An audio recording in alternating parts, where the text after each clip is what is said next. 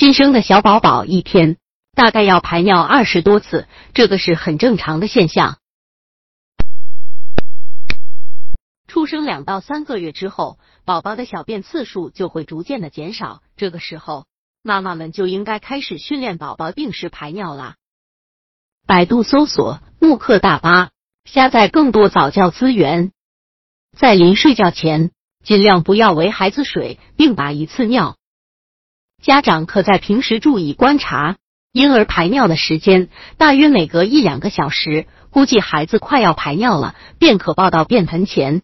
用嘴发出嘘嘘声，对婴儿形成条件刺激。经过反复刺激，久而久之，便可养成宝宝定时排尿的习惯。当宝宝自己会做以后，便可以训练宝宝自己做盆来排尿，并用语言作为条件刺激，使之成为习惯。在喂奶前后、外出前后、睡觉前后，均要注意给孩子把尿，形成规律。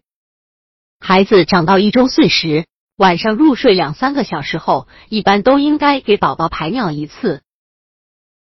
假如说宝宝排尿时不连续，是断断续续的话，或常排出一点弄湿衣裤，这样就可能患有疾病。假如宝宝到了三岁，还是不能完全控制自己排尿和夜间尿床的问题，很有可能是患了遗尿症。这个时候就应该带宝宝去医院进行诊治。